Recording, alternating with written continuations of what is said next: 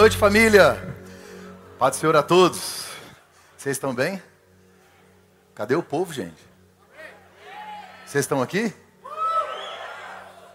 Tem gente que não veio, não. Estão nas fazendas por aí, né? Estou sentindo falta de tanta gente, Agnaldo. Feriado, prolongado, o pessoal dá uma sumida, mas que bom que você veio, porque Deus tem uma bênção especial para você. Cada passo que você dá em direção a Deus, ele sempre será recompensado. Achegai-vos a Deus e ele se chegará a vós. Uma das orientações que eu dou aqui aos servos da igreja é que eles têm que servir um culto e no outro eles têm que fazer o quê? Sentar e assistir. E outra coisa que eu sempre oriento aos meus líderes: pare de viver de igreja vai para casa, vai para a chácara, vai para Caldas Novas, vai beijar na boca. Já mandei gente embora da igreja. O que você está fazendo aqui? Tem três dias que você está aqui. Embora, rapaz. Sua mulher está te esperando em casa. Existe uma lista de prioridade na nossa vida. Quem tem que estar tá em primeiro lugar na nossa vida? Segundo lugar, família. Se você é mulher casada, quem é a sua prioridade? Marido. Depois do marido, os filhos. Depois sua casa. Depois o trabalho. Qual é o último item da lista? Igreja. Eu fui claro? Então você não, você, não pode, você pode ficar sossegado que eu não vou ficar triste o dia que você não vier. Se você falar para mim, pastor, semana foi intensa, então hoje o que, que eu fiz? Já que eu não ia trabalhar, não estava na escala, eu fiquei em casa, sentei no chão com os meninos, nós arrebentamos umas pipoca, colocamos um colchão lá no chão, fomos ver Netflix. Se Deus no céu ficar feliz com isso, Deus sorri, sim ou não? É culto, você não precisa vir aqui não. Você está escandalizado? Já viu o pastor falar para o povo não vir na igreja? Pois é. eu prefiro você saudável lá do que doente aqui, tá bom? Prioridade é a sua casa, a prioridade é a sua família, a prioridade é seus filhos, tá bom? Aqui é só um lugar para a gente encontrar, para a gente ter comunhão, para a gente ver os irmãos, né? Ver quem está vestido bem, quem está mal vestido, quem fez escova depressiva, quem não deu tempo de tomar banho para vir para cá? Eu conheço pastor que a igreja é a amante dele. Ele trocou a esposa pela igreja. E eu não vou fazer isso, não. Se vocês me ligar segunda-feira, eu não vou atender. E daqui, acho que sem ser a semana outra, eu vou ficar uns três dias em Caldas. Mama, você pode me ligar o tanque se você quiser. Pastor, estou com um problema no meu casamento. Falei, não, deixa eu resolver o meu primeiro. Um dia eu estava aconselhando um casal e o cara começou a falar mal da mulher dele, o que é raro, é muito raro isso acontecer, né? E ele me pedindo um conselho, que ele estava com um problema. Eu falei, Senhor, me revela um conselho, porque eu estou com o mesmo problema dele. conselho que eu der para ele, eu já uso para mim e nós já resolve isso aqui. Porque a minha mulher nunca pensou em divórcio, mas em assassinato então, meu casamento é igual ao seu. Se eu não cuidar, filho, tudo que não é alimentado morre. Você pode falar isso comigo bem baixinho? Tudo que não é alimentado morre. Então você vai equilibrando, pastor. Preciso me alimentar da palavra. Vem ouvir a palavra. Não, pastor, eu estou fazendo meu devocional, estou bem, preciso alimentar minha esposa, alimentar meus filhos. Isso é muito importante. Você que está conosco pela primeira vez, seja bem-vindo. Você que está conosco aí no YouTube, Deus te abençoe. Deixa eu te dar um conselho, você que está no YouTube. Você vai aí em curtir, quando você do joinha, o YouTube entende que é relevante e manda para mais pessoas. Ou então você vai em compartilhar, aquela setinha, tá bom? Aí vem assim, copiar link, vai nos grupos de WhatsApp, envia para todo mundo, para mais pessoas serem abençoadas. Dois avisos rapidinhos antes da palavra. O banner dos 60 mais para mim, por favor. Nós vamos ter no próximo sábado o encontro da galera aí acima de 60 anos. Os rapazes e as moças, né? As meninas e os meninos acima de 60 anos no próximo sábado às 9 horas da manhã. Ah, outra coisa, Cadê a cantina do Brave? Coloca para mim. As meninas dos jovens, as meninas do Brave, estão fazendo aí, ó, um arroz carreteiro lá fora. E a intenção é ganhar dinheiro para um projeto delas, tá? Elas vão fazer um clube da Luluzinha e estão precisando de uma grana. Se você é pai, não vai lá e dá 10 reais, não, dá 100, dá 50. É para abençoar nossos filhos, faça isso, eles merecem. Ah, eu queria convidar aqui à frente o Gabriel Costa Vieira Castilho. Quem vai trazer o Gabriel é o Tiago e a Maria da Costa. Estão aí? Tá ali.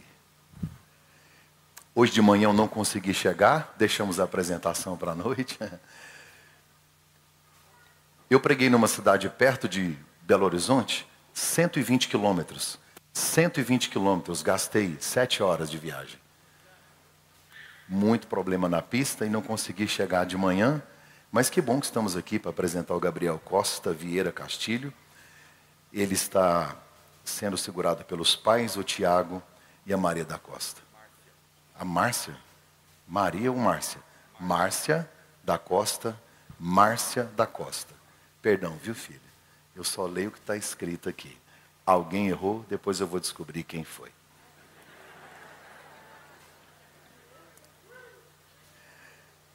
Um tecladinho bem agora, hein? Bem bonitinho, apresentação de criança. Faz uma música de apresentação de criança.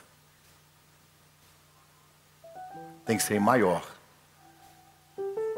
Aí. Tiago e Márcia. A decisão de ter um filho é a decisão de ver o seu coração no corpo de outra pessoa andando por aí. Porque onde estão os nossos filhos, lá está o nosso coração. E a parte mais difícil de ver o seu coração longe é que uma hora ele vai ficar longe. Por mais que o seu coração esteja lá, eles não nasceram para nós, não são nossos, não nos pertencem, nós somos apenas mordomos, nós somos pais emprestados por Pai Eterno. Então, quando Deus decidiu enviar enviar o Gabriel, Deus olhou do céu para esta família e disse: está na hora de fazer um investimento nessa casa. Então, como igreja, nós oramos e pedimos para que o Gabriel tenha a mente de Cristo, para que ele seja um servo do Senhor, para que ele prospere em tudo que ele fizer. Onde ele colocar as mãos, que as mãos de Deus estejam com ele, onde ele colocar os pés, que Deus caminhe junto com ele nós, como igreja, acreditamos na família e acreditamos que o Gabriel é a resposta de Deus para essa geração. A existência dele é a evidência de que esta família, de que esta igreja, de que esta cidade precisa de algo que Deus já colocou no coração dele. Que ele ser próspero, abençoado e feliz. Estenda suas mãos para cá, nós vamos entregar aqui nas mãos deles um presente, mas enquanto isso, vamos orar? Pai, nós te louvamos pela vida do Gabriel. Pai, nós agradecemos ao Senhor porque Ele é um presente do céu. Ele chegou, ó Deus, para selar um novo ciclo, um novo tempo. Que junto com Ele haja prosperidade, que junto com Ele haja paz, que junto com Ele esta família receba do céu, ó Deus, uma bênção especial para esta casa. Como igreja nós oramos em nome de Jesus. Amém. E amém. Márcia, segura aqui o certificado dele. Nós vamos entregar também o livro. Está aqui, ó, meus filhos me tiram sério e agora. É do Ricardo Vasconcelos. E a primeira Bíblia do Gabriel. Bonitinho, né? A Bíblia do bebê que nós vamos entregar para eles aqui. Vamos tirar uma foto.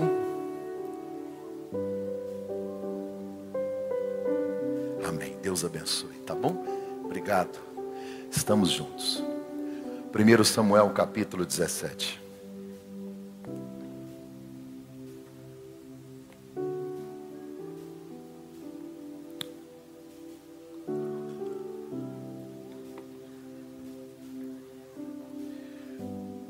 Primeiro Samuel capítulo 17. 1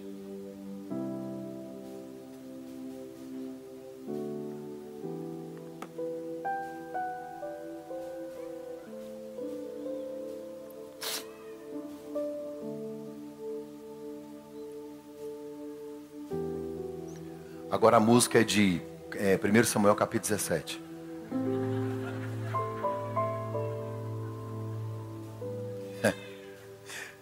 Esse texto é muito conhecido. Nós vamos ler alguns versículos, porque o texto é muito grande. Mas vamos a partir do verso primeiro. Vamos lá. Os filisteus, os filisteus juntaram suas forças para guerrear e se reuniram em Socó. Esse é o nome do vale, é o nome bíblico, não precisa pôr no seu filho, tá? Deixa só na Bíblia, Socó, de Judá. Não, Judá você pode pôr, Judá já, mas Socó já não dá. Um dia o cara falou, não, pastor, eu queria colocar um nome bíblico. Aí eu abri a Bíblia, vou abrir, vou um dia que ter. Aí Paulo cumprimentando os irmãos, Trifena e Trifosa.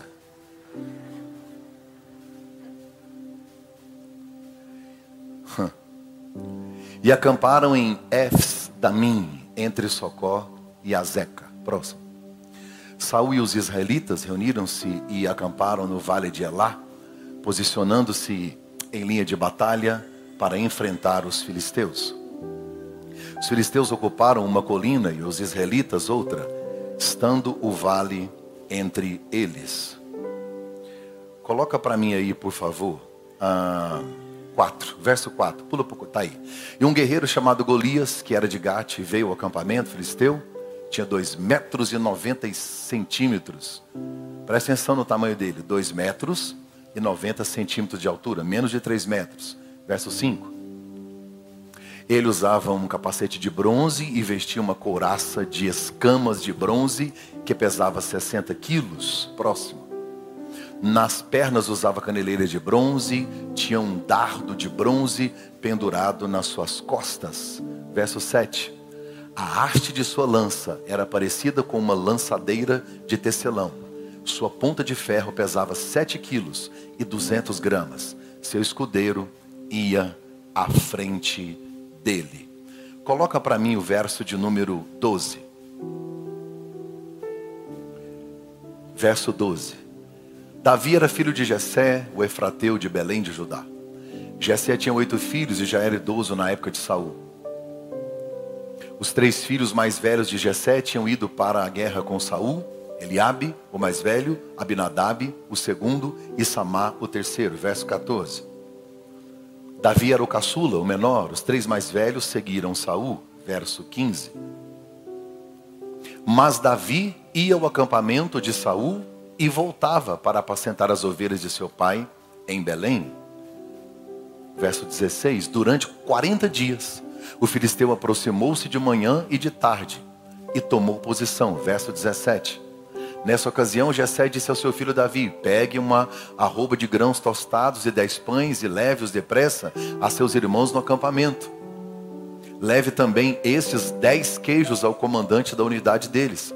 Veja como estão seus irmãos. Preste atenção nisso aqui. Traga-me alguma garantia de que estão bem. Tem uma outra versão que diz: traga um penhor. O que é um penhor? Uma garantia de que os irmãos estão vivos ou eles estão bem.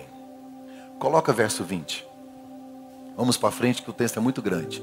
Verso 20. Levantando-se Davi de madrugada, deixou o rebanho com outro pastor, pegou a carga e partiu, conforme Gessé lhe havia ordenado. Chegou ao acampamento na hora em que, como grito de batalha, o exército estava saindo para suas posições de combate. Verso 21. Israel e os filisteus estavam se posicionando em linha de batalha frente a frente. Verso 22. Davi deixou o que havia trazido com os responsáveis ou responsável pelo suprimento e correu para a linha de batalha para saber como estavam seus irmãos. Verso de número 23. Enquanto conversava com eles, Golias, o guerreiro filisteu de Gate, avançou e lançou o seu desafio habitual. Isso aqui, para mim, isso aqui é demais, ó, porque eles estão ouvindo Golias há 40 dias. Qual que é a diferença? Está no final do versículo. Agora, Davi o ouviu.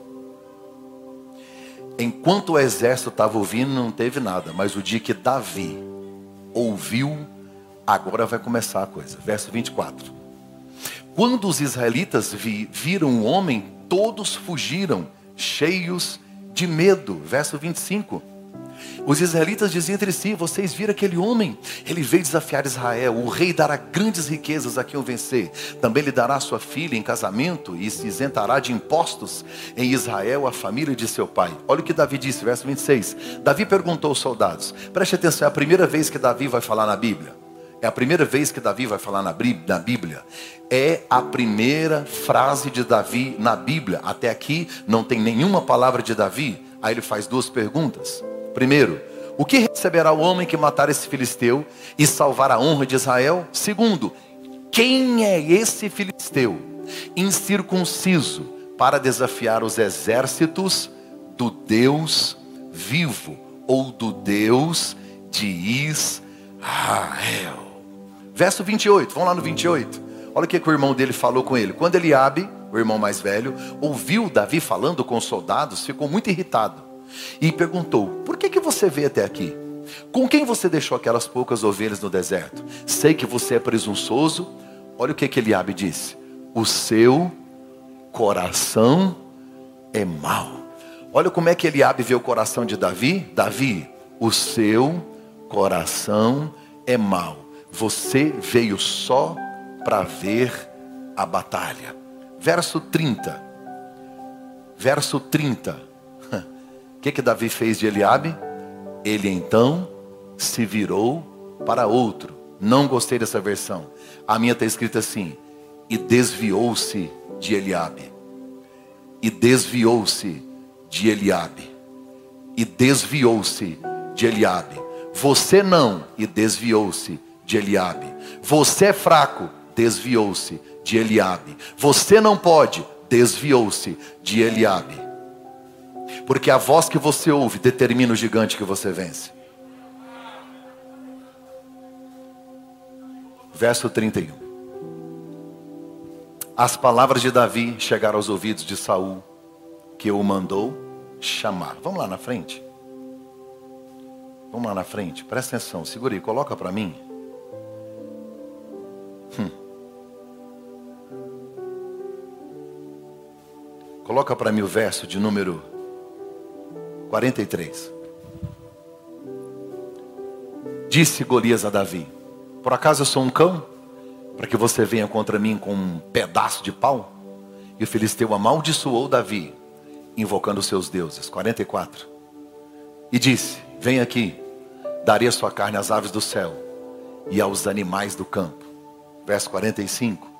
Davi, porém, disse aos filisteu, ao filisteu: Você vem contra mim com espada, com lança, com dados, mas eu vou contra você em nome do Senhor dos exércitos, o Deus dos exércitos de Israel, a quem você desafiou. Verso 49 para encerrar. É muito grande o texto, não dá para ler tudo. Tirando uma pedra do seu alforge, arremessou-a com a tiradeira e atingiu o filisteu aonde? Na testa, de tal modo que ela ficou encravada. E Golias caiu. Gente, lê devagarzinho comigo. Dando com o rosto no chão. Golias caiu para trás ou para frente? Para trás ou para frente? Para frente. Vamos lá. Você tem medo de alguma coisa? Do que, que você tem medo? É, esses dias atrás eu falei aqui sobre a ausência de medo nas crianças. Por que, que uma criança não tem medo de algumas coisas? Talvez pela falta de experiência ou por não saber o que é. É por isso que a gente coloca tela na janela do apartamento porque senão ele vai pular. Certeza que ele vai pular. I believe I can fly. Ele vai pular. Mas vai chegar um dia que ele vai tropeçar de uma altura bem pequena e machucar. Na próxima vez que ele chegar numa janela alta, o cérebro dele vai dizer para ele assim: se você caiu de um lugar baixo e doeu, imagina cair daqui. Isso vai instaurando medo. Uma criança que não tem noção do que é uma barata, um bicho, um inseto, ele pega e põe aonde? Na boca. Até que alguém em desespero vem gritando: Não! Não! Espero que seja a mãe. Né? O pai não. Pastor, eu não tenho medo, eu tenho nojo. Ah, tá com nojinho.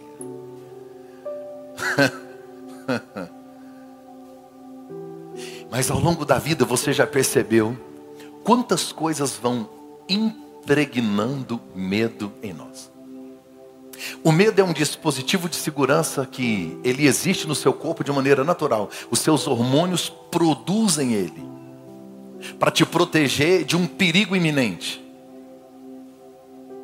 Só que a Bíblia diz que Deus não nos deu o espírito de medo. Medo você vai ter. Você tem que ter medo. Senão você vai fazer loucuras. É o medo que te faz prevenir de acidentes, de problemas. É o medo. O problema não é ter medo, é quando ele tem em você, quando ele te domina, quando ele te trava, te amarra, te prende. A Bíblia diz que Pedro teve medo ao ver as ondas, mas estava andando sobre as águas. Hum. E quando Jesus o recupera e levanta, ele volta para o barco como? Andando sobre as águas. Então, apesar do medo, fazemos algumas coisas. Mas hoje eu posso estar pregando para algumas pessoas que o medo travou você. Uma marca foi impregnada em você, e aí você olha hoje para algum momento e alguma coisa que aparentemente te lembra o que você viveu ou o que aconteceu, e aí te trava. O texto mais conhecido da Bíblia é Davi e Golias. Domingo retrasado, não domingo passado, que foi aniversário, mas no outro domingo eu falei da unção de Davi, eu só dando, dando sequência no assunto. Porque para nós o que é um gigante é tudo que é maior do que eu. Qualquer coisa que seja maior do que eu. E aí, na nossa vida podem existir os gigantes externos e os piores que são os internos, inclusive os que a gente cria e que nem existe. O maior gigante desta geração está aí dentro, chama ansiedade. É enorme. Um dia um amigo encontrou com outro e disse: Minha ansiedade diminuiu. Mas como assim? Eu contratei um preocupador profissional. Como assim? Não, ele preocupa por mim. Rapaz, mas isso deve custar muito caro. Ele disse 50 mil por mês. Caraca, um preocupador profissional custa 50 mil por mês. E como é que você vai pagar ele? Essa é a primeira preocupação dele. Eu vou dormir. Você já pensou se você pudesse contratar alguém para se pré-ocupar por você? Mas o medo e a ansiedade invadiu a alma de uma forma que os gigantes externos se tornaram anões. Perto do gigante que grita dentro. Ele grita dentro. Cadê o homem que estava aí? Me ajudem com as crianças. Cadê a mulher que estava aí? Não tem ninguém para guerrear comigo. Se você olhar no texto sagrado, a Bíblia diz: olha para cá. Golias estava do outro lado do vale. Depois Golias grita no vale, presta atenção, Israel está aqui, os filisteus estão aqui, tem um vale no meio. Golias está do outro lado do vale. Na próxima vez que ele aparece, ele está no vale. Quando os homens correm, está dizendo: lá vem ele subindo. Ele vai aproximando. E quanto mais perto ele fica, maior ele é. É por isso que os gigantes de dentro são muito difíceis de serem vencidos porque ninguém os vê. Imagina comigo, se nós conseguíssemos ver no espelho o estado da nossa alma. Tem gente aqui que está sorrindo, mas seu coração está sangrando, porque foi esfaqueado com atitudes afiadas. Medo. Não consegue romper, talvez por crenças limitantes, porque a função do gigante tem pelo menos três características. O gigante ele intimida, ele vem para cima, ele se aproxima, ele se agiganta, porque a força dele está no tamanho, a força dele é no poder, ele precisa dessa presença. Não só ele intimida, mas ele também afronta, afronta. Ele fica gritando: Você não pode, você não pode. Cadê você? Cadê o homem que estava aí? Cadê a mulher que estava aí? Vem, vem. e ele humilha. Diz que ele vinha de manhã e à tarde. 40 dias, quantas vezes? 80. Você já imaginou você ouvir isso 80 vezes? Eu estou dizendo aqui de pessoas que estão ouvindo palavras de derrota há mais de 80 vezes. Já registrou no seu cérebro. Principalmente te veio, se veio de uma pessoa que para você é grande. Esses dias eu atendi uma pessoa, ela estava em desespero. Porque ela disse que teve que sair da igreja, o pastor amaldiçoou ela. Ela tremia, ela chorava, cativa de uma maldição que não existe, com medo de uma maldição que ele não tem autoridade para dar. Nenhuma condenação há para aqueles que estão em Cristo Jesus. Ninguém amaldiçoa quem Deus abençoou. Só há um mediador entre Deus e os homens, é Jesus Cristo. Não é o pastor, não é o seu líder, não é discipulador. Ninguém manda na sua vida. Ninguém comprou você com sangue. Ninguém tem essa autoridade. Eu posso te abençoar, eu posso liberar uma palavra sobre você, mas eu eu, Mac Anderson, não tenho autoridade para amaldiçoar quem Deus libertou.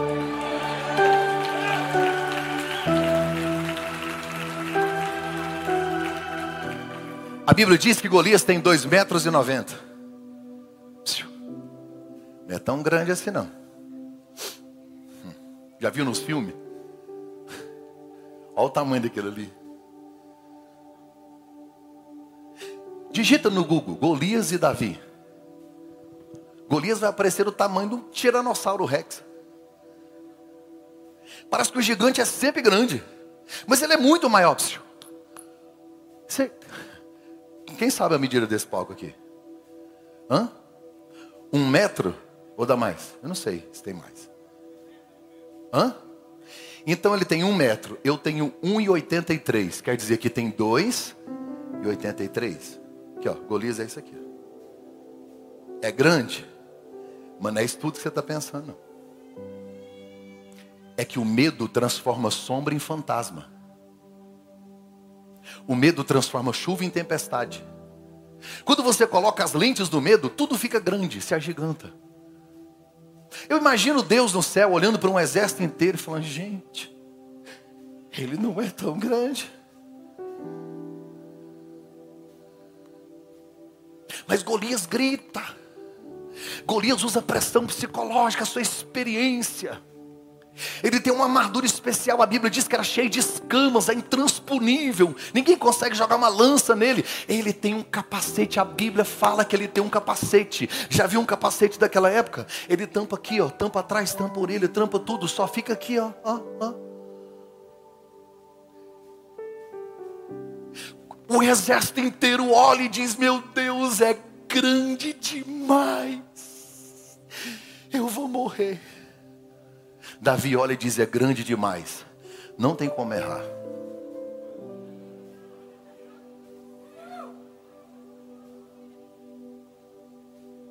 O exército inteiro olha para Golias e diz: É minha derrota, é meu fracasso. Davi olha e diz: É minha oportunidade.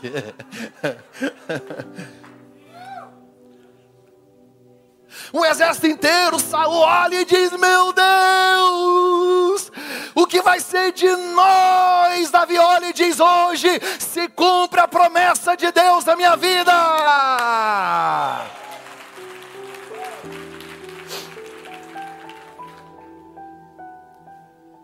O mesmo Golias que revelou a covardia de Saul revelou a coragem de Davi. É na pressão que a nossa essência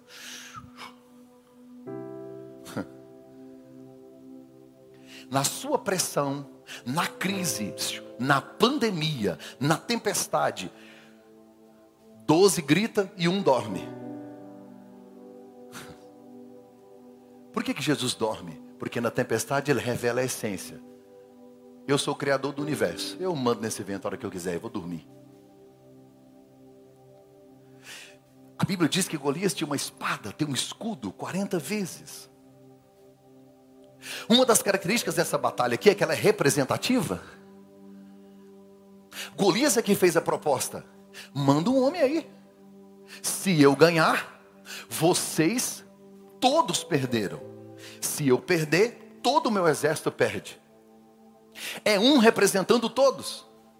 E Golias fica gritando: Não tem ninguém não, cadê um homem? Tem hora que eu fico preocupado. Cara tem três metros e fica assim: Eu quero um homem. Eu quero um homem. Hum. Talvez ele tinha unção de Pedro, pescador de homens. Ele quer um homem. Você está entendendo que se Davi vence, não é ele quem vence, o exército vence, o país vence, as famílias vencem. Esse gigante não tem a ver com você. É por isso que você não pode perder essa guerra. Porque tem muita gente envolvida nisso aí.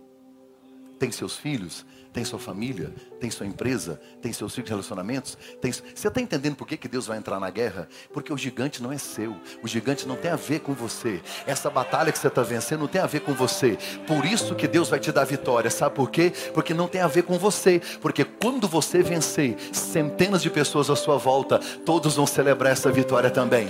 Porque na derrota de um outros perdem, então Deus te fará vencer. Porque se você se levantar e for contra o gigante, não vá no seu nome, não tenha ver com você. Essa guerra não é sua, o gigante não é seu, a batalha não é sua. Deus só te colocou lá porque Ele acredita que você pode, Ele acredita que você tem a arma certa e Ele acredita que a unção dele sobre você vai desatar o jugo e um gigante que cai são centenas e centenas de pessoas que serão vitoriosas por causa da vitória que Deus vai te entregar.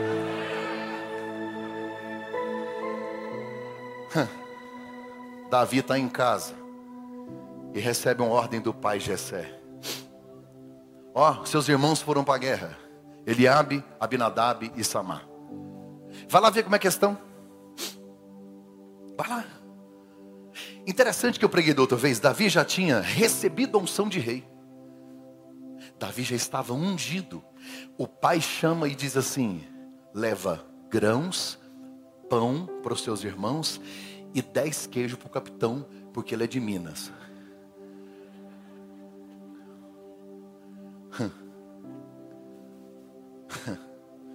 Leva queijo. Davi poderia ter dito: Eu? Meus irmãos não gostam de mim, não fui treinado para batalha, dá licença, que eu tenho unção de rei. Conhece gente que tem um rei na barriga? Tem gente que não pode brincar de pique-esconde. Ele se acha.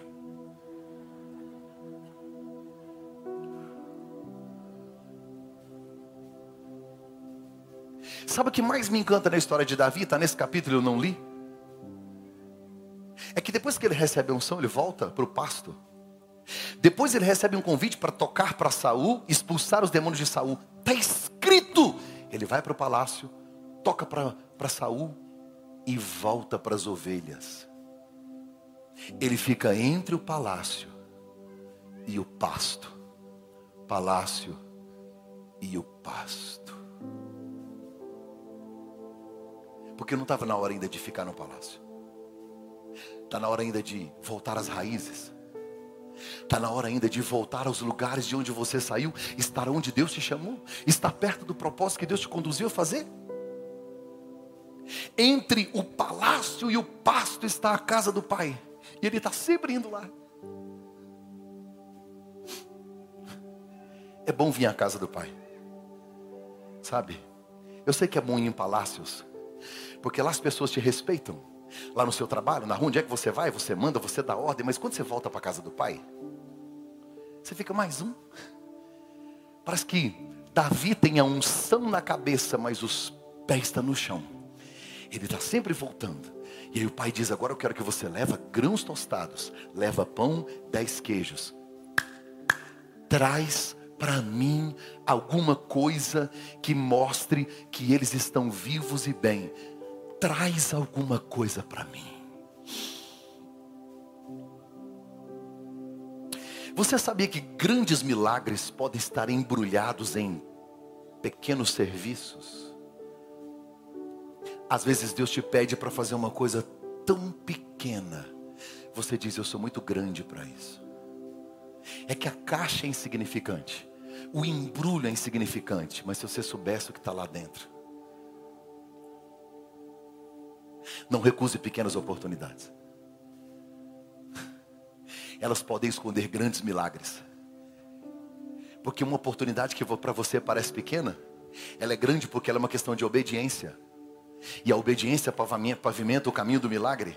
Grandes milagres podem vir embrulhados em pequenos frascos. Quem carrega queijo para o pai, voltará carregando cabeça de gigante. Não tem como carregar a cabeça de gigante sem carregar um pãozinho antes. Tem gente que já quer começar carregando cabeça de gigante. Tem gente que. Oh, querido, deixa eu te ensinar uma coisa. Comece carregando pães. Comece carregando grãos tostados. Para quem, pastor? Para servir quem você não gosta. Para servir quem você despreza. Para servir quem não merece.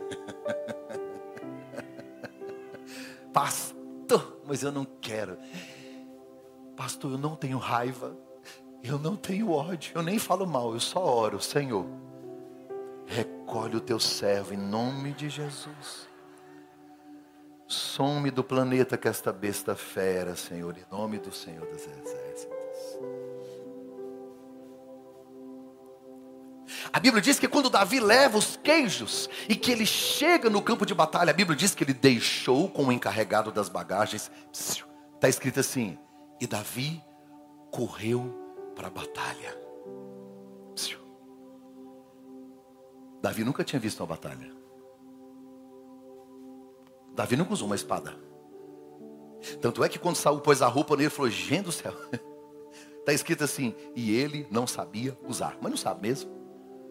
Ele falou: que, que embaraço. O que, que eu faço? Mas quando ele viu uma batalha, os olhos brilharam. A Bíblia diz: e ele correu para a batalha.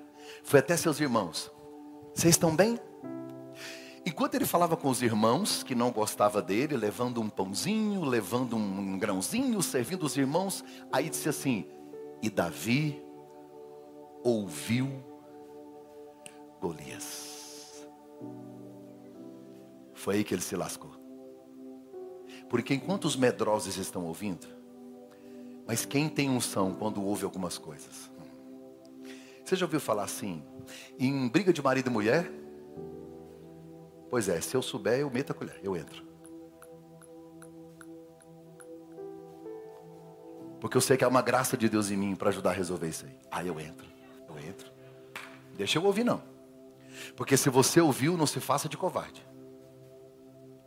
Se o que você ouviu conecta com o seu propósito, parte para cima.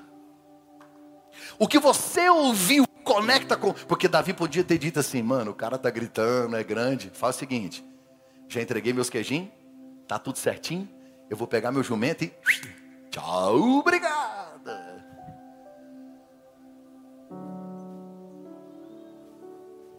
Davi ouviu. Não tem homem, não. O menino de 17 anos pensou: se não tinha, acabou de chegar. Aqui não come mel, não, masca abelha. Que é bruto, menino.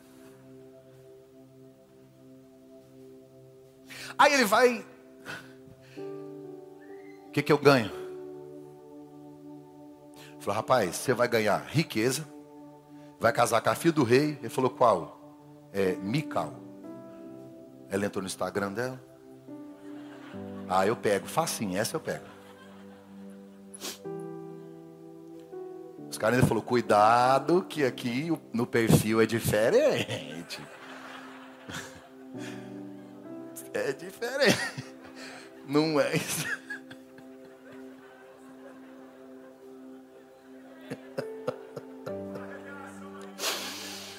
Ah. Ui.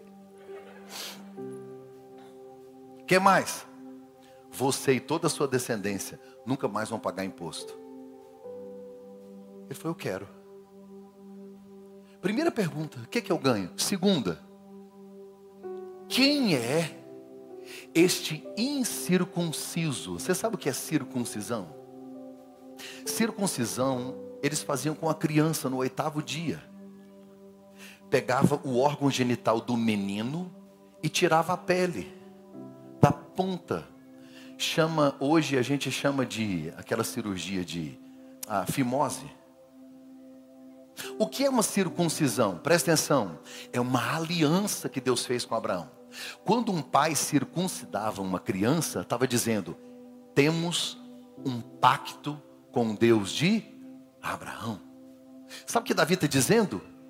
Peraí, esse cara não tem pacto nenhum com Deus e quer afrontar Deus? Ih, tadinho. Ele não tem noção do que, que ele está mexendo. Davi não tem espada, não tem armadura, não tem coraça, só tem fé. A gente fica olhando para os meios, a gente fica olhando para as ferramentas, a gente fica olhando para a conta bancária, a gente fica olhando. Deus não precisa usar a força que você tem. Ele só quer usar a essência que ele colocou em você. Escute o que eu vou te falar. Davi olha e diz: Quem é esse mala? Quem ele, quem ele está achando que é? Enche. Quem que você está achando que é, rapaz? Pensa num baixinho estressado. A Bíblia diz que quando Eliabe, Eliabe, ouviu Davi falar isso, está assim, e Eliabe revoltou-se. Eliabe ficou irado. Porque todas as vezes que você se dispõe a cumprir o propósito, alguém vai se revoltar. Alguém não vai aceitar. Eliabe olhou para ele e disse: Por que, que você veio? Com quem que você deixou aquelas poucas ovelhas? Tipo assim, seu trabalho é medíocre. Você é pequeno, o que, é que você está fazendo aqui? E aí Eliabe fala algo que mexe muito forte comigo. Eliabe disse: Eu conheço o seu coração, e o seu coração é mau. O seu coração é mau, o seu coração é mau, o seu coração é mau. Deus olha do céu e diz: Né, não. Oh, Eliabe, você está tão revoltado, está tão irado, que você não consegue reconhecer o coração dele que é segundo o meu coração.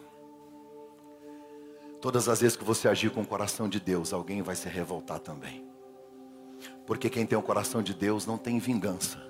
Quem tem o coração de Deus tem perdão. Quem tem o coração de Deus ignora as críticas. Quem tem o coração de Deus cumpre o propósito. Quem tem o coração de Deus tem ousadia. Quem tem o coração de Deus não teme o gigante. Quem tem o coração de Deus ignora mesmo as pessoas mais importantes perto de você, que talvez tenham palavras que confrontam ou que fogem daquilo que Deus determinou para a sua vida. Olhe para cá. Aí a Bíblia diz assim: E Davi se desviou Deixa eu te dar uma palavra. A partir de hoje você vai começar a se afastar de pessoas tóxicas. Pastor, o que, que eu faço com Eliabe? Leva pão para ele. Leva grãos para ele. Porque o pão deu trabalho para fazer. Obedece o pai e serve Eliabe. Pastor, o que, que eu faço com Eliabe? Dá comida para ele. O que, que eu faço com ele? Abençoa ele. O que, que eu faço com ele? Ame ele como? Deixando ele bem longe. Você está entendendo que amar não é conviver, amar não é gostar? Tanto é que a Bíblia diz: ame o seu inimigo. Amar é uma decisão que você tem de ser generoso por alguém, mesmo que essa pessoa não goste de você. Não é colocar ela no seu barco, viu, Jonas? Eu estou pregando hoje para gente que tem vivido relacionamentos tóxicos, abusivos. Gente que te humilha, te pisa e fala, fala, fala, fala, te põe para baixo. Ah, pastor, mas eu estou casado. Aí tu se lascou também, né? Aí o que, que você quer que eu faça? Agora chupa essa manga. Agora nós vamos ter que fazer um seminário, conversar, fazer um gabinete, uma terapia.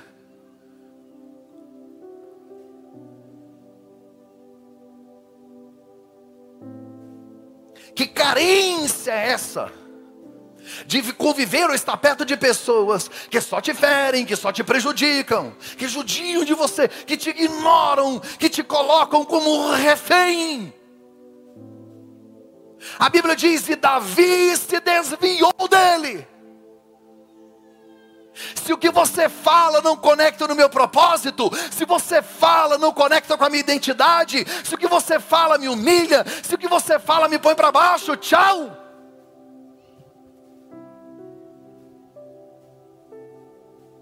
Davi se desviou dele porque a voz que você ouve determina o gigante que você, você vence. Aí Davi vai em Saul. Davi fica, Saul fica sabendo, falou: o que está rolando? O que está rolando aí? Não, tem um menino aqui que falou que vai lutar, o pau vai quebrar, chama ele. Aí Davi encontra com Saul. Aí Davi olha para Saul e diz assim: Rei, hey, deixa eu te falar uma coisa. Olha o que, que Davi disse. É fantástico. É, o senhor pode ficar tranquilo, tá? Descansa, precisa ficar com medão que eu cheguei. Depois você lê. Eu acho isso demais. É muita ousadia. Olha para mim. Não é arrogância é convicção de identidade. Parênteses. Parênteses. Saí do texto, já volto. Saí do texto. Atos capítulo 3. Pedro e João vão à porta famosa. Quando eles chegam na porta famosa, tem um paralítico. Lembra? Tá tudo no plural. Olhe para nós, Pedro e João. Pedro e João, olhe para nós. Não temos prata e ouro. Aí Pedro disse: Mas o que eu tenho, te dou. Levanta e anda. Pedro tem. Por que, que ele não disse nós? Porque João não tem. João é o cara da revelação. Lá de Apocalipse, o dom dele é outro. É o cara do amor que deita no peito de Jesus. Ele não faz milagre. Consciência de quem é Davi, vai em Saul e diz: O senhor pode ficar sossegado, que eu cheguei e vai dar certo agora. Olha isso. E Saul disse: Moço, desiste disso, você vai morrer. Ele falou: Não, deixa eu te falar uma coisa. Meu pai tem um pouquinho de ovelha. Eu fico lá, um dia vê o urso e vê o leão. A frase que eu gosto é esta: Eu arranquei a ovelha da boca. Você está entendendo o nível dessa guerra? Ele não saiu tocando o leão, sai! Em cima do árvore, show, Satanás! Não, não. A Bíblia diz que as ovelhas eram malhadas. Sabe o que é uma ovelha malhada? Manchada, não serve para o sacrifício, são as mais baratas. O irmão disse: são poucas. Então são baratas, são poucas, está no deserto e ainda estão feridas. O pai não está nem vendo, mas ele vai atrás. Deus gosta de gente assim. Gente que leva a sério os encargos que tem. Tá suja, tá ferida, tá na boca do leão, deixa levar. Não, eu não desisto. Eu não desisto porque Davi tem um coração de pastor. Saul não sabe quem é Deus, porque em momento algum Saul disse: Deus vai te ajudar. Não, não. Saul só fala do Golias. Ele tem exército, ele tem poder, ele tem rei, ele tem armadura, ele sabe, ele tem tudo, mas ele não sabe quem é e ele não sabe quem é Deus. Ele só fala de Golias. Golias é grande, você é pequeno. Golias é forte, você não pode. Golias. Lê, lê, lê depois. O discurso de Saul é Golias. Ele só fala, você conhece ele só fala do problema, só fala do problema, só fala do problema. Você vai na casa dele, você fala, gente, eu tô com uma gripe. Ele fala, eu tô com, eu tô com gripe, pneumonia, dengue hemorrágica e Aí se você falar para ele, eu estou tomando Benegripe, ele abre uma janelinha na casa dele assim, uma porta, e tem 60 remédios. Fala, já li todas as bulas. Estou com febre, cara, vou morrer.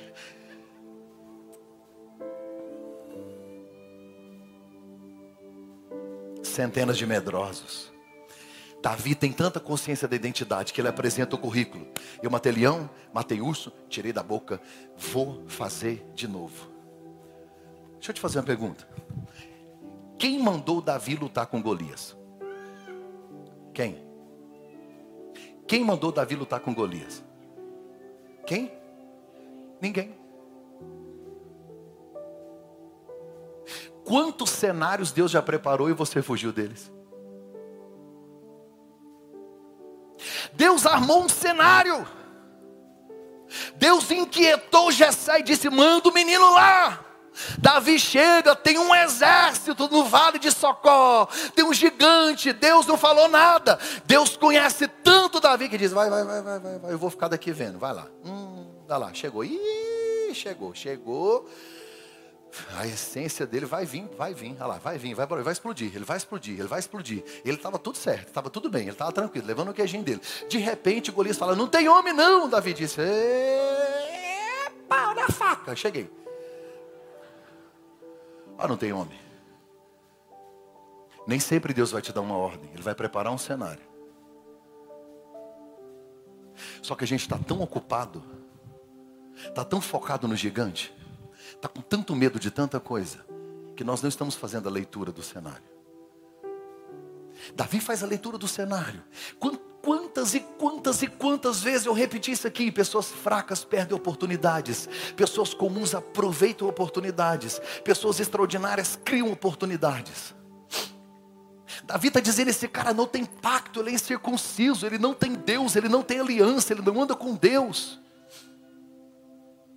Golias não é o problema de Davi, é a oportunidade de Davi. Golias é a promessa de Davi se cumprindo. Gente, fala para mim, quem era Davi antes de Golias? Quem era Davi?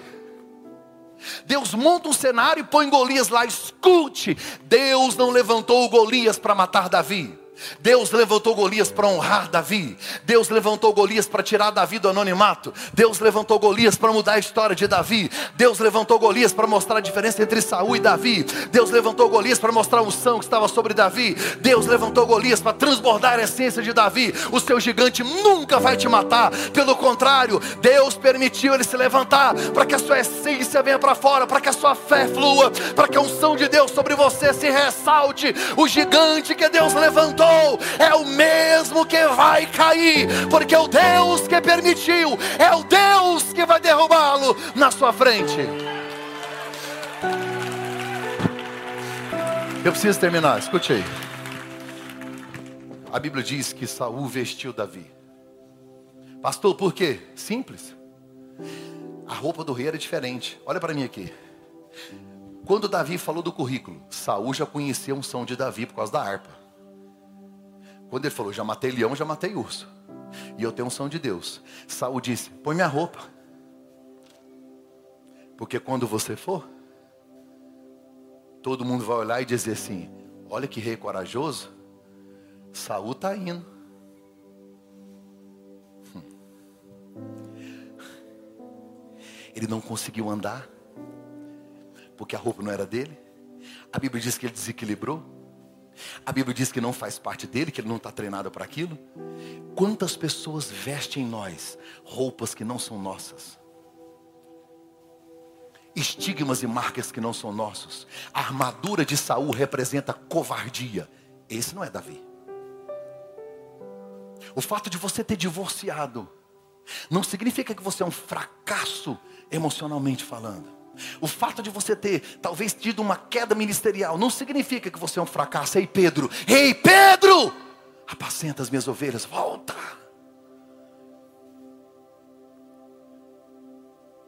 Ei, Moisés, o fato de você ter matado um não te chamam de assassino, te chamam de o mais manso. O fato de você ter caído em adultério não significa que você é um adúltero. As pessoas colocam armadura em nós, colocam roupa em nós, querem que a gente ande com isso e dizem: vai lá, vai lá morrer.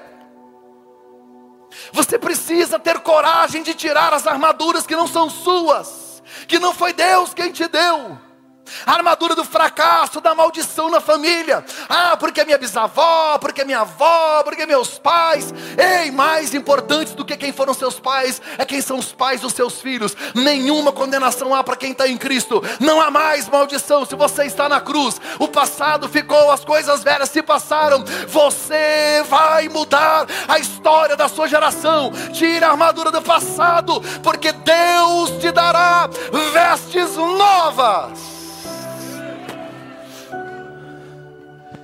Foi mesmo Davi, ele mesmo que tirou a roupa. Não quero, não quero, não quero. Eu sei quem eu sou. Não vou me encaixar no padrão das pessoas. Não sou, eu sou fora do padrão. Não vou me encaixar na religião, não vou me encaixar nas regras. Não vou e acabou. Não vou. Não vou. Davi é fora da caixa. Vou com essa roupa que vocês colocarem, não. Essa roupa que a religião inventou aí, não vou pôr, não. Aí a Bíblia diz que quando Saul libera, ele tira aquela roupa, ele não quer mais. A Bíblia diz que ele sai com um alforge. Diga comigo assim, alforge. Sabe o que é alforge? É uma sacola de couro que no caso do pastor era utilizado para alguns objetos pequenos, talvez uma roupazinha para acrescentar ali na noite no frio, e moedas, diga moedas. O que que ele colocou no alforge? Para colocar pedra, o alforje tinha que estar vazio. Louve a Deus pelos alforjes vazios. De vez em quando Deus retira tudo. Você olha para o alforje e diz: tem nada. Tem nada. Mas é quando os alforjes estão vazios que Deus vai te dar uma estratégia para mudar a história da sua vida. Para de confiar em alforge cheio. É muito bom quando o alforge está cheio.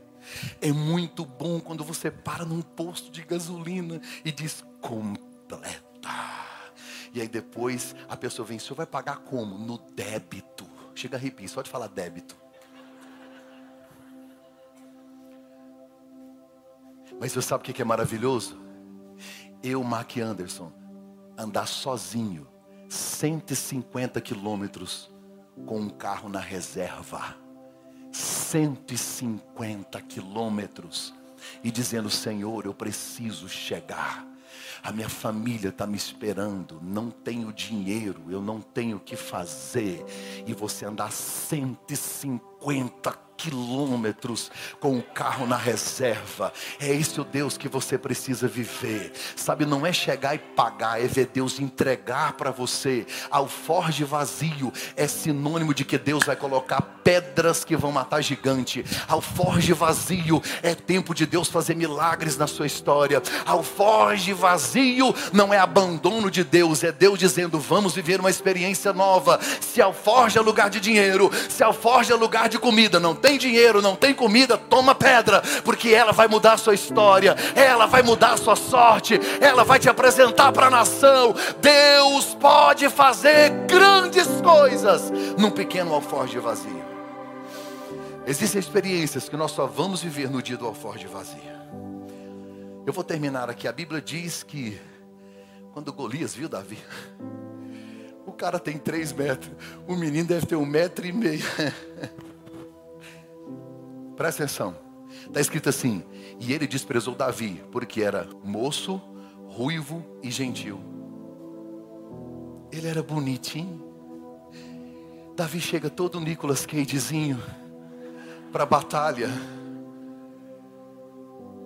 Golias parece um Shrek.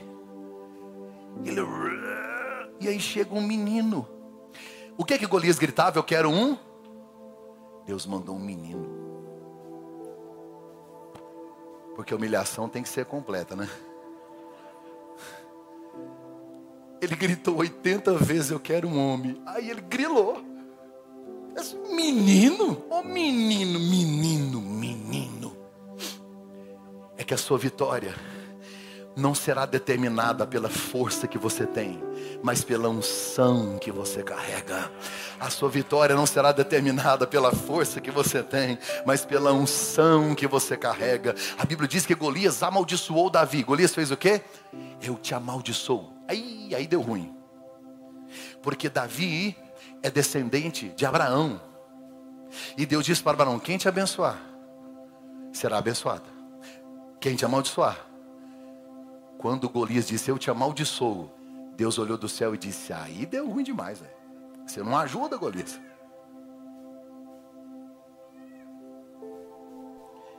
A Bíblia diz que Golias ficou chateado. Você está achando que eu sou um cachorro? Golias põe para fora uma perspectiva a respeito dele mesmo. É assim que ele se vê. Por fora, ele é um grande guerreiro, mas ele se vê como um cão. É por isso que ele grita isso. Davi nem falou nada. Ele disse: Você está me vendo como um cachorro. Por isso que ele se revolta. Porque é assim que o Golias se vê. Você está vindo com um pau. Não é pau, é cajado. Golias é tão burro, Golias é tão alheio. Golias é um cara tão. Ele é filisteu, ele não sabe o que está acontecendo. Ele não sabe o que é um cajado. Ele não tem intimidade com o cajado, ele não sabe o que é um cajado, ele chama de pau. Você vê que esse pau não é um pau, é um cajado. Ele não tem noção do que Davi já viveu com aquele cajado. Quantas ovelhas foram salvas, quantas coisas incríveis ele já fez. Mas Golias não sabe disso, porque o cajado é a autoridade do pastor. O inimigo sempre vai desprezar o chamado que Deus te deu. Ele vai chamar de qualquer coisa, mas ele nunca vai assumir que você tem. Ele não vai assumir que você tem. Mas você tem que ter consciência de que você tem. Golias olhou e disse: Eu vou dar suas carnes às aves do céu e às feras da terra. Diga comigo: céu, terra. Eu vou dar suas carnes às aves do céu e às feras da terra. Golias não sabia mas Davi se matou urso e leão. É respeitado pelas feras da terra e é reconhecido no céu. Golias está completamente equivocado. Se tem alguém que tem moral no céu e na terra, é o Davizinho que está cheio do Espírito Santo. Coloca para mim no telão, 1 Samuel 17, 45. Eu vou encerrar aqui, 1 Samuel 17, 45. Olha o que que Davi disse. Davi, porém, disse ao filisteu: Você vem contra mim com espada, com lança, com dardos, mas eu vou contra você em nome do Senhor dos Exércitos, o Deus dos exércitos de Israel, a quem você desafiou. Verso 46.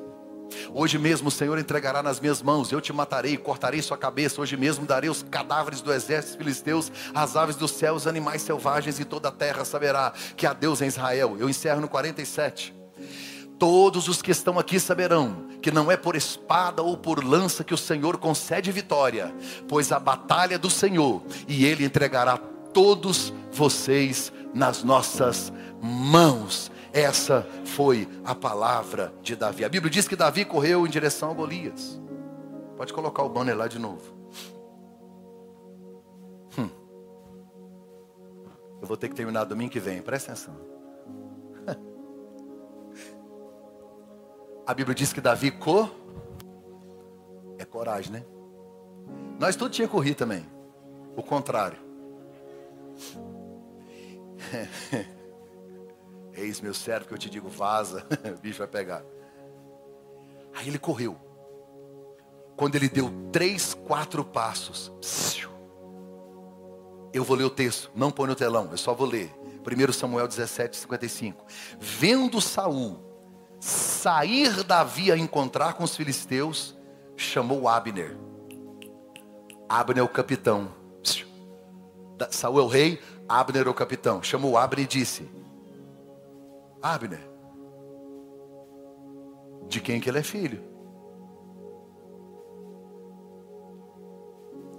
Davi nem tinha lutado, mas o jeito dele sair, a ousadia da ida, a coragem. Saul, que é experiente na guerra, olhou para o menino e disse: Esse menino é treinado. Abner, ele tem 17, diz, ele nem veio para o exército, ele não tem idade. Se eu não treinei, se você não treinou, quem treinou ele?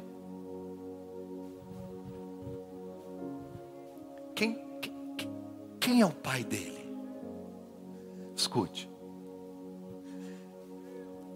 Davi foi treinado no secreto. Davi foi treinado na casa do pai. Tem muita gente que não vai acreditar quando você fizer algumas coisas.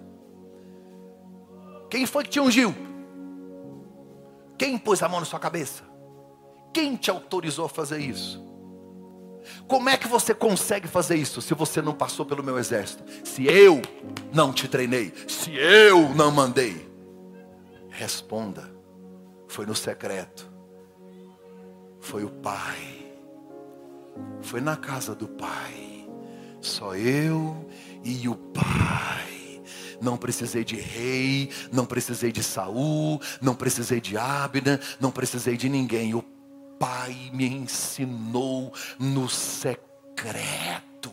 Tem coisas que Deus está tratando com você no secreto que vai surpreender muita gente. Como é que você conseguiu fazer isso? Qual faculdade você estudou? Quem foi que te capacitou? Quem foi que te treinou? Foi no secreto, lá no quarto. Foi no secreto naquela luta que você teve com o leão sozinho, ninguém viu, mas o pai estava lá te treinando. Sabe quando você correu atrás do urso, que venceu o urso, que Deus te ungiu, que Deus te preparou? Ninguém viu, mas quando você sair da batalha, quando você partir para cima do gigante, vão ficar surpresos, porque ninguém espera que você tenha capacidade para fazer, mas é que ninguém sabe quantas noites indormidas, quantas lágrimas copiosas, quantos travesseiros molhados, quantas vezes você chorou sozinho com Deus, e Deus dizia: Eu estou te treinando, eu estou te treinando, eu estou te treinando, eu estou te treinando, eu estou te treinando, eu estou te treinando, eu estou te treinando, porque você vai ser a maior surpresa de 2022. Ninguém vai acreditar, sua família não viu, seu patrão não viu, seu pastor não viu, ninguém viu,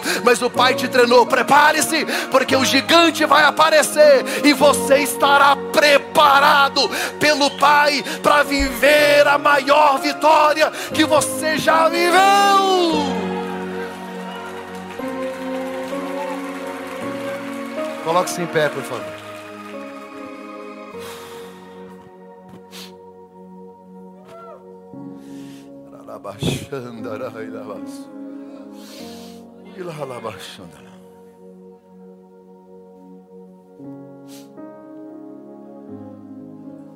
Você sabe por que, que Davi tinha cinco pedras? Tem gente que diz que ele ficou com medo de errar. Não é não? A Bíblia diz que Golias tinha quatro irmãos. Davi pega cinco porque ele disse: se vier um, o resto que vier vai cair tudo também. Tanto é que foram os soldados de Davi que venceram os outros quatro gigantes.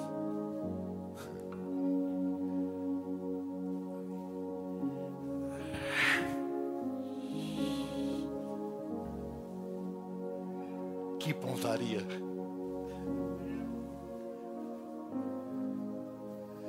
Talvez você não esteja entendendo por que, que você está sendo treinado por Deus tanto nisso, na mesma coisa, sabe?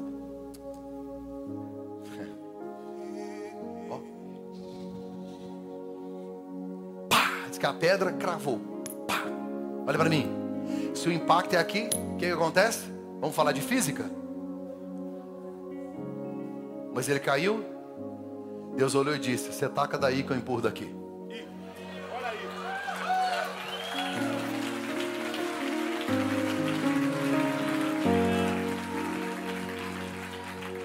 A vitória é sua, mas a honra é dele. Não é na sua força. Ele só quer uma atitude. Quem vai empurrar o gigante é ele. Porque o gigante tem que cair de rosto para você.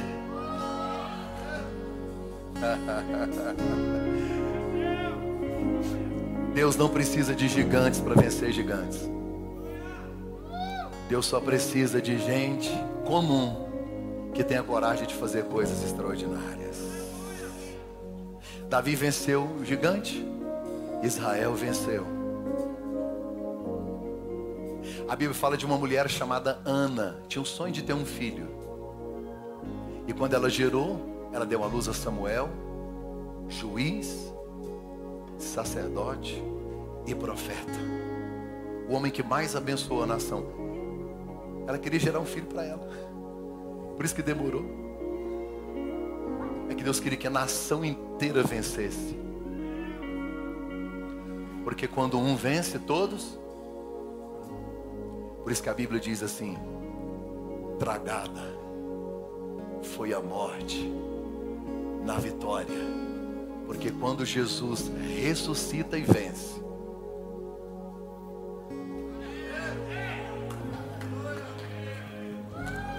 a Bíblia diz que nós ressuscitamos com Ele. A sua vitória não tem a ver com você. Por isso que Deus vai te dar forças e capacidade. Porque tem muita gente que vai vencer junto.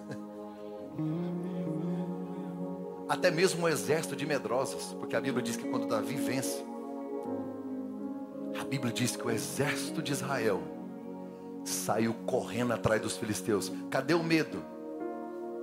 A coragem de Davi contagiou eles. O pai de Davi disse assim: "A hora que você voltar da batalha, você podia trazer alguma coisa para mim? Você leu no texto? Só para provar que está tudo bem?" Davi deve ter pensado: será que a cabeça de um gigante serve?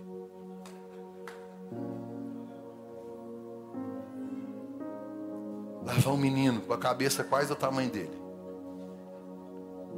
Chegou diante de Saul e disse: Rei, essa vitória é nossa. Deus quer colocar um troféu na sua mão. Fecha os seus olhos, meu Deus. Fecha os seus olhos. Por que você está pensando em desistir?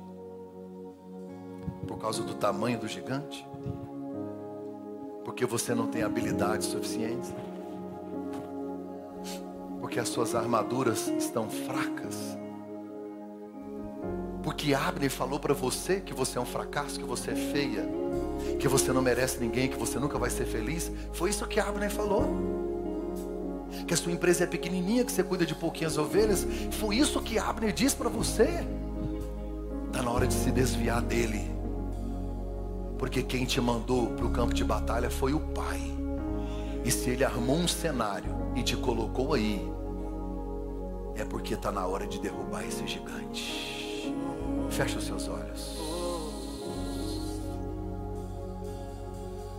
Não existe guerra que suporte a presença de um Deus todo-poderoso. De um Deus todo-poderoso. Não existe guerra que suporte a presença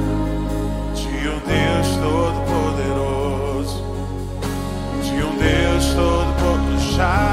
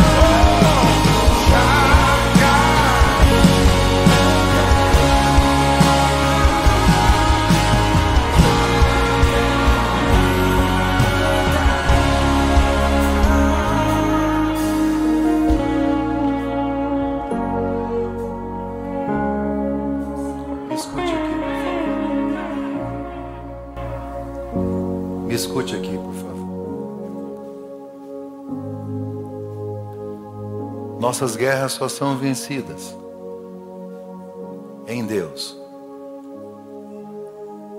Não adianta você ter estratégia, você pode lançar quantas fundas você quiser. Elas batem e voltam, batem e voltam, batem e voltam. Porque quem empurra o gigante é Deus. Talvez você tenha vivido dias de tantas guerras consigo mesmo: aflição, medo, temor, angústia, depressão. Você só vai vencer suas guerras através da cruz. A última palavra de Jesus na cruz é: está consumado. Consumado é tetelestai, que significa está pago, quitado, resolvido, consumado.